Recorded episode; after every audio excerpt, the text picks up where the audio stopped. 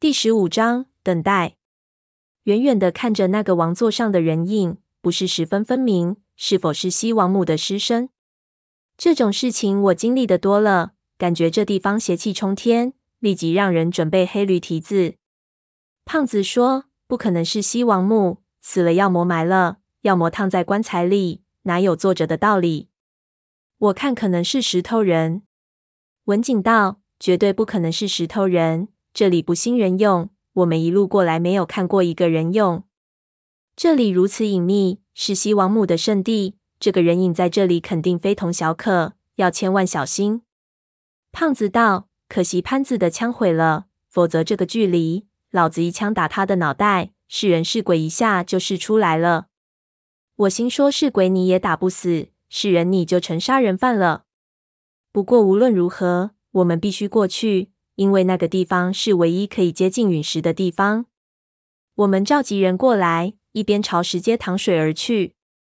这里肯定不会有机关，因为根本就没有修建机关的条件。石阶都是非常简陋的砸出来的，两边本来可能是用来照明的青铜灯座，现在完全锈成了摆设。胖子想装一个进背包里，结果一碰就碎。慢慢的，石阶梯脱离出水，觉得身子重的灌了铅一样。休整了片刻，我们才揣着黑驴蹄子，小心翼翼的猫腰走上神台。人多胆子大，几乎没什么犹豫。矿灯光攒动，往那人影照去，果然就看到王座上坐着一个人。走近看，发现那是一具端坐在王座上的女尸。这具女尸戴着非常繁琐的头冠，如果不是发簪，已经无法分辨出男女。身上穿着金丝裙袍，缀满了玉片。整具女尸端坐如定，栩栩如生。女尸的脸发青，仔细一看，才发现那是尸脸上覆盖了一层类似于石灰的青色胶质，然后仔细雕塑出来的效果。女尸浑身上下没有露出一丝皮肉来，也不知道衣服中的尸体保存得如何。这么看上去，好像庙里的泥塑菩萨，在矿灯光下显得无比的阴森。在女尸的身后，还站着两具守卫。穿着西域的盔甲，这两具尸体显然没有女尸保护的那么好，能看到脸上的石灰已经脱完，露出了里面糜烂殆尽的骨骸。因为盔甲是黑色的，好似玉俑同样的材料，刚才我们没有看到。三具古尸都笔直的或立或坐，显然经过了特殊处理。这会不会是西王母？胖子轻声问。我点头，看这架势差不离。想不到他还真的在这里，一定是古人将他的尸体处理之后安放在这里。胖子看见那些玉片，一下就两眼放光了，道：“总算给胖爷我看到些好东西了。原来这娘们都穿在身上呢。娘们就是娘们，临死也舍不得这点基业。我一听，立刻在他没动前就把他抓住。闷油瓶让我们不要靠近。他指着王座四周地面雕刻的花纹。”是一只大头小身的人面鸟，花纹呈现一个圆盘，将王座围在中心。他用骐长的手指摸着圆盘的边缘，道：“有细小的缝隙，可能也有平衡机关，不要靠近它。”我们松了口气，这才想起抬头看头顶，只见陨石的表面几乎就在我们天灵盖上面，跳一下就能碰到。在我们头顶的部分就有几个深深的孔洞，照进去。发现那些洞口直通到陨石的内部，深不见底，而孔壁非常光滑，确实不可能是人工开凿的。汪藏海找这东西干什么呢？如果按照文景说的，他是来寻找长生之法的诀窍，那么这颗陨石和长生又有什么关系呢？我仔细抬头去看，看着看着，忽然发现一个奇怪的现象：这颗陨石的材质怎么这么像玉俑？这种颜色，这种光泽，似乎是同一种材料。我跳起来摸了一把，发现陨石温润一点也不凉受，竟然真的好像是玉石。乖乖，我心说，这该不是一块陨玉？这个世界上有一种宝石叫做陨玉，是一种特殊的陨石，因为材质手感和玉石十分相似，所有被当成玉石，在古代极端珍贵。不过，这陨石的颜色比陨玉的颜色要深上许多，会不会是一块含有特殊成分的罕见陨玉？而那些玉俑就是使用这种陨玉做的。如果是真的，这玩意可值了钱了。这么大一块儿，就是按斤卖，我们也发大财了。我把我的想法一说，众人都感觉很有道理。看来那些写诗的形成和这块陨石有着相当深的关系。文景道，而古代的西王母发现这种力量，就用陨石来制作那些玉俑。我一下发散开去，就想到一件事情：你们说，从汉开始流行的金缕衣，传说可以防止尸体千年不腐烂。然而现在考古发现的金缕衣，往往连玉石都烂了。显然，这种传说是不科学的。那么，这种传说是从哪来的呢？最开始，会不会是因为那些方士查阅了某些古籍，查到了对于金缕衣千年护尸的描写，却不知道这个玉和普通的玉是不同的？难道是《战国锦书》？胖子道：“你是说，汉代的金缕衣是模仿《战国锦书》上写的玉俑来制作的？”有这个可能，我就点头道。然后。汪藏海就发现了这个破绽，所以他开始来寻找古籍上制作这种玉俑的真实材料。一下我就觉得脑子里的事情变清晰了。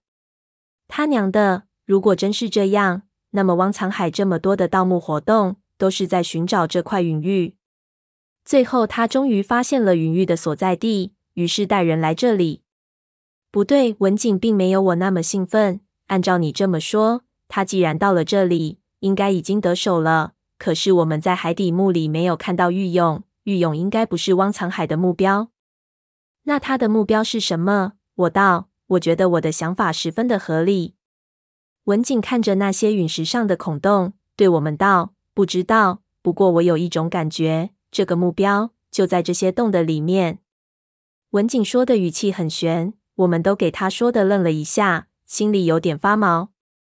抬头看那些洞。心说里面会是什么呢？看了一会儿，他忽然开始抽出背包里的绳子，对我道：“我要进去看看。”我一听这怎么行？想阻止，却被闷油瓶拦住了。我和他对视了一下，就意识到他是什么意思。我们有选择，但是文景别无选择，说什么都没有意义。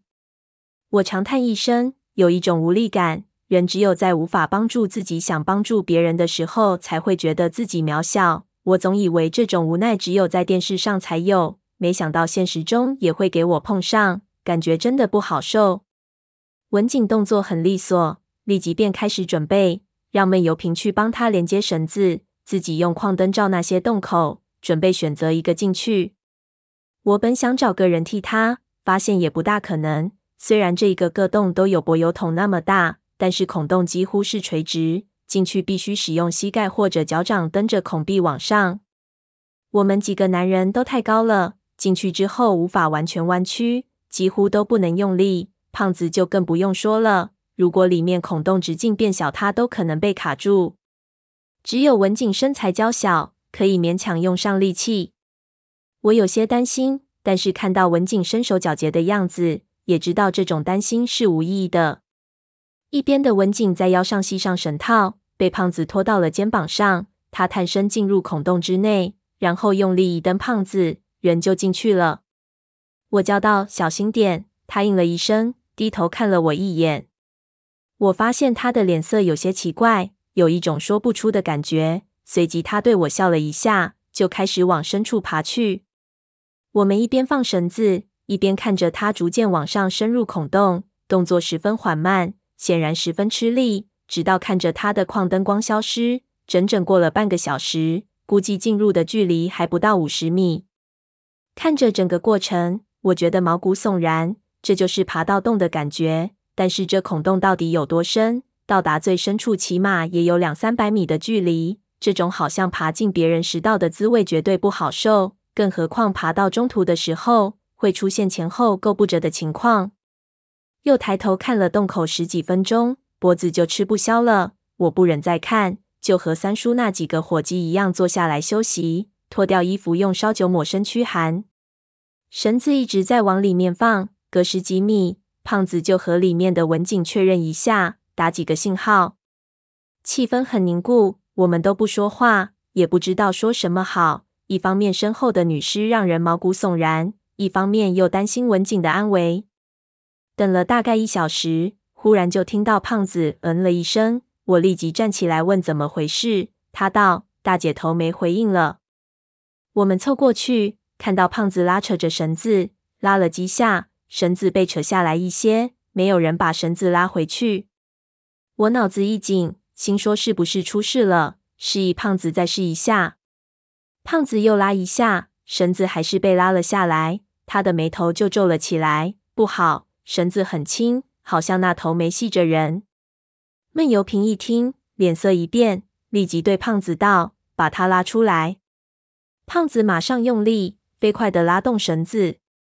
我看着他拉的力气，就发现不对，完全不需要用力了。绳子犹如流水一样被他拉了出来，一直拉到垂直，绳子就结成一团，整个从孔洞摔了出来，全部打在我身上，把我缠绕进了里面。我挣脱绳子，那起末端一看，发现没有割裂的痕迹，绳子是被他自己解开的。我们面面相觑，我心里忽然就有了一种十分糟糕的感觉。他娘的，文景自己解开的绳子！闷油瓶脸色凝重，一下按住胖子的肩膀，整个人借力踩着胖子的背，接着一跳就钻进那个洞里，动作之快，根本拦不住。胖子大叫：“绳子！带上绳子！”他也不理会，几下就往上缩了进去。我一看他不带绳子不行啊，立即对胖子叫道：“蹲一下！”胖子大怒：“他娘的，都当老子是马夫啊！我不去管他！”贴着他的身子就歪歪扭扭的爬了上去。他拖了我一把，我用力一蹬腿也窜了上去。无奈力气不够，屏住呼吸撑住孔壁，想把脚也提上来，结果没几秒就滑了下来，直接摔在胖子身上。再来一次，还是那样，一下明白自己的体质肯定是进不去了。我站起来揉了揉摔痛的地方，抬头就看到闷油瓶艰难的从洞里面前进。他太高了。膝盖无法着力，只能用小步上，十分消耗体力。我突然产生了一种错觉：这陨石会不会是活的？这些孔洞就是它进食的陷阱。闷油瓶在自投罗网。但是随即我就意识到这不可能，再想脑子已经一片混乱，无法思考了。我就这么抬头看着闷油瓶爬上去，也不知道过了多久，闷油瓶也完全消失在孔洞的深处。我再也坐不住了，一直坚持站在洞口往下看，希望能看到有灯光返回，然后他们两个都安全的回来。时间一分一秒的过去，我心急如焚的等着，从焦虑到冷静，从冷静到麻木，从麻木到脑子一片空白。十个小时之后，还是什么都没有发生，闷油瓶也没有回来，文静也没有回来，空洞里没有一点声音。这两个人。好像被这些孔洞带去了另外一个世界。